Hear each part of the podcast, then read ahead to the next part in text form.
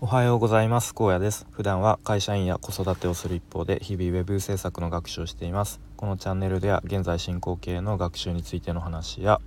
えー、日々の日々の気づきや学びをアウトプットしています、えー、ちょっと時間が遅くなっちゃったんですけれども今日もやっていきたいと思いますが今日はですねとまあ、以前から、えー、ずっと作り続けている、まあ、自分のポートフォリオサイトのえ今ワイヤーフレームという、まあ、デザインの一歩手前の、まあ、デザインのこうざっくりした大枠というかまあなんかそんなものを作っていて、まあ、それのフィードバックをもらった話をしたいと思います。あで今僕はですねスクールにオンラインのスクールに通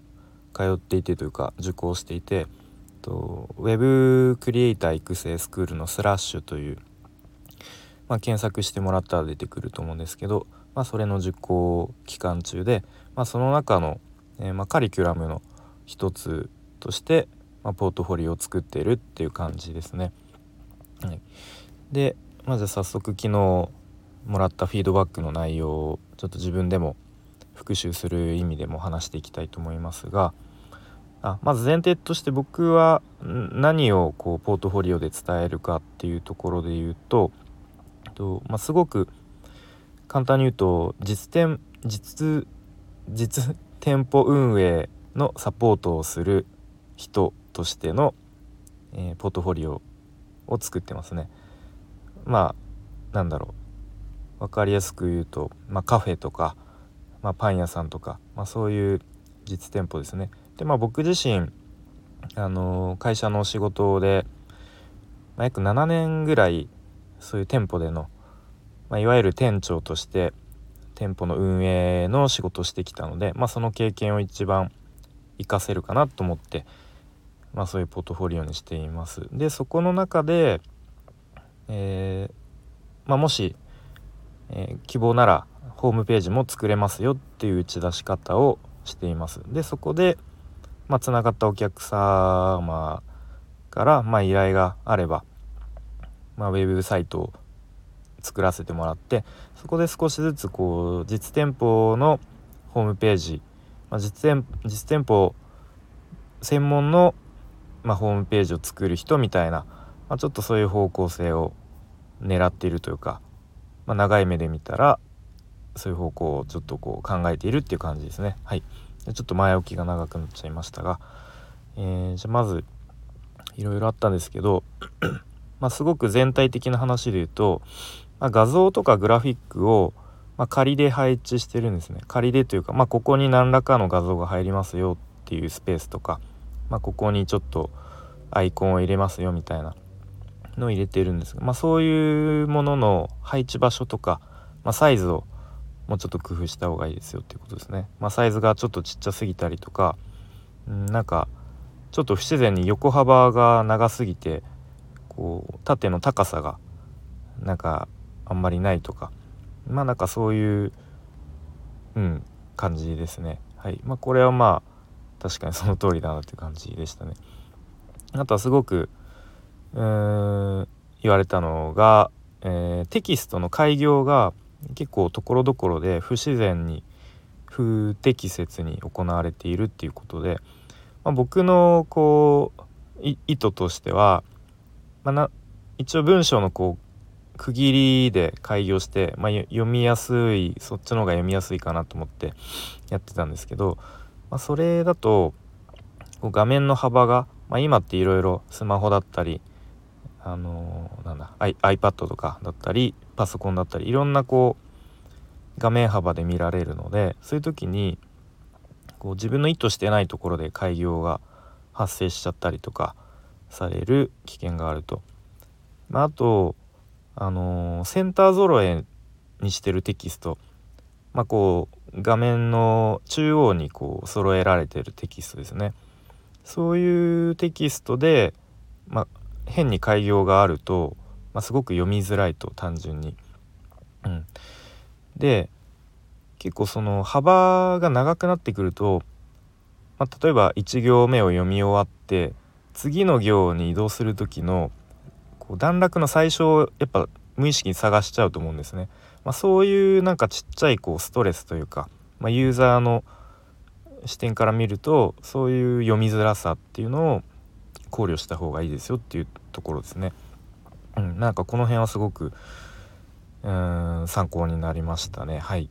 であとは、まあ、同じテキストの話で言うと、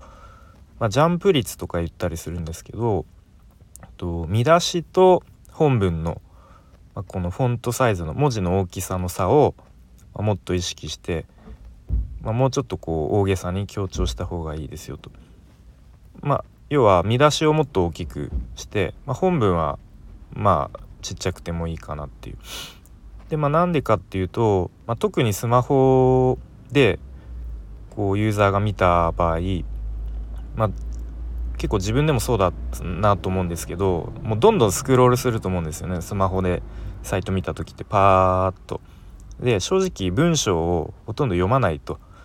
でまあせめて見出しでこうあなんかこんなこと書いてあるんだなぐらいに、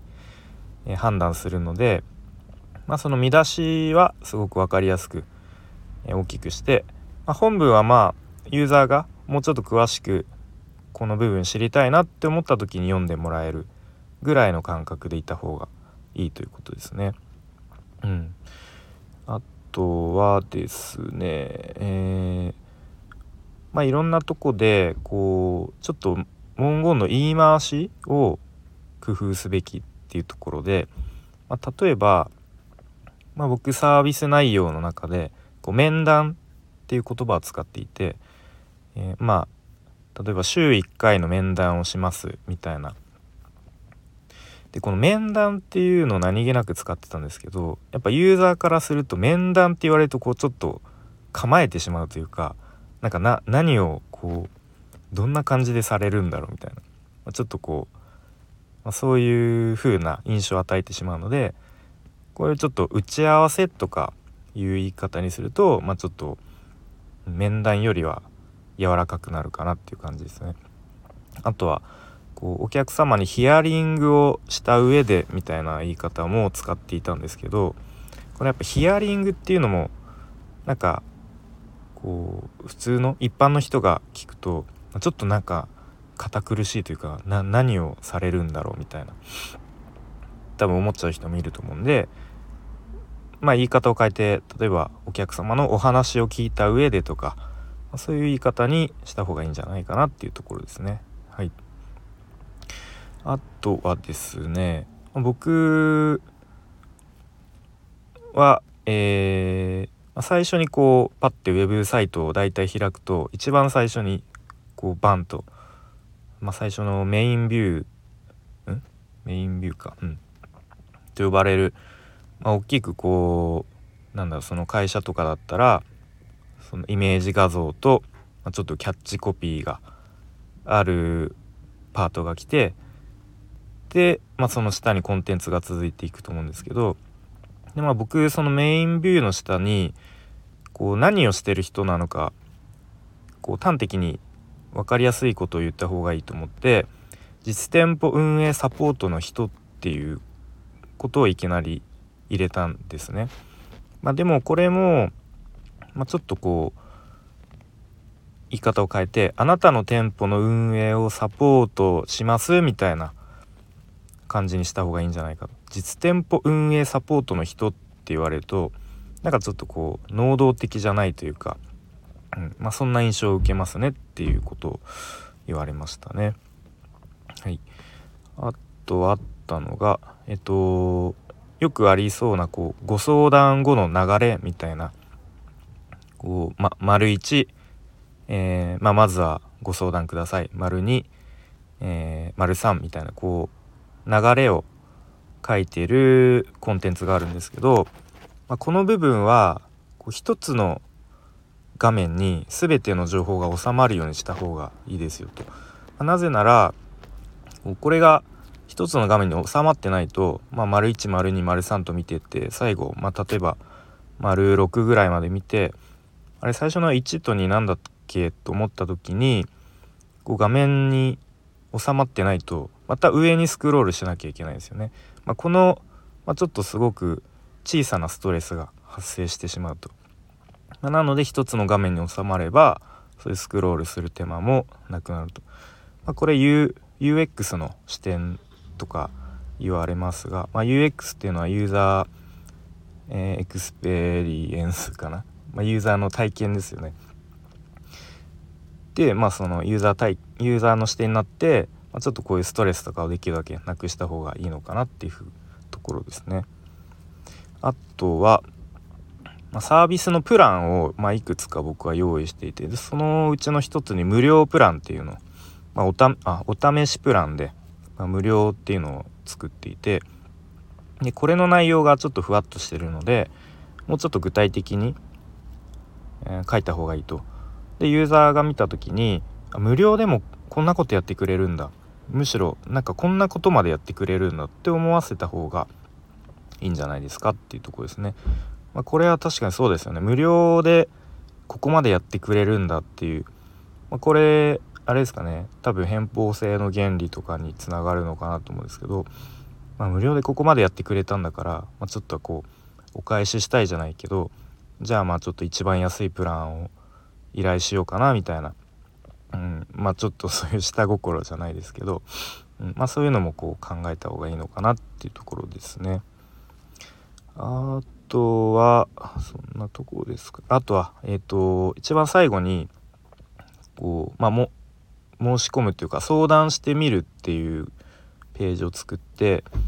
でまあ実際によくある名前とかメールアドレスとかを入力してでまあ、えー、送信するみたいなそういうフォームが、まあ、よくあると思うんですけど、えー、まあ、すごく一般的に Google フォームっていうのを使われていて、まあ、今回も Google フォームで何ら問題ないんじゃないですかっていうことででただ1点と今ってもう個人情報の取り扱いのあのー、まあ、了承を得るというか、まあ、そういう、まあ、よくありますよね。なんかいろいろサービスとか利用する時こうあの、最初にアカウント登録する時とかかな。なんかこう結構難しそうな文章がバーってあってこれにこうあの利用規約にあの納得しました。納得 理解しましたみたいな。チェックを入れるみたいな、まあ、そういうのを入れなきゃいけないので、まあ、そのチェックしないとその確認画面に行けないみたいなちょっと工夫をした方がいいんじゃないですかっていうところですね。はい、あとまあ他にも細々としたところあったんですが、まあ、ちょっと長くなっちゃうんですなっちゃうので、えー、この辺で、えー、終わりたいと思いますが。はい、で引き続き次はですねまあそれらを修正しつつ次はいよいよデザインに移っていくんですが、まあ、最初のさっき言ったメインビューのとこですね。こうサイトを、まあ、クリックしてサイトがパッと開いた時に一番最初に出てくる、えー、画面画面っていうか画面に映るコンテンツですね。そこを作りますと。はい。で、まあ、そのスクールのカリキュラムで一応最初に立てたスケジュールと大幅に遅れていて、まあ、ちょっと焦りつつまあでも焦ってもうすぐにいいものができるとは限らないので、まあ、ちょっと落ち着きつつ、うんまあ、作っていきたいなと思います。でそのデザインがね全部出来上がってでフィードバックで OK もらわないと今度コーディングに移っていけないので、えー、なんとかまた頑張ってデザインやっていきたいと思いますまた、えー、進捗状況をこちらでもお話しできたらいいなと思いますはい。じゃあちょっと長くなっちゃってんですけれども聞いてくれてありがとうございました。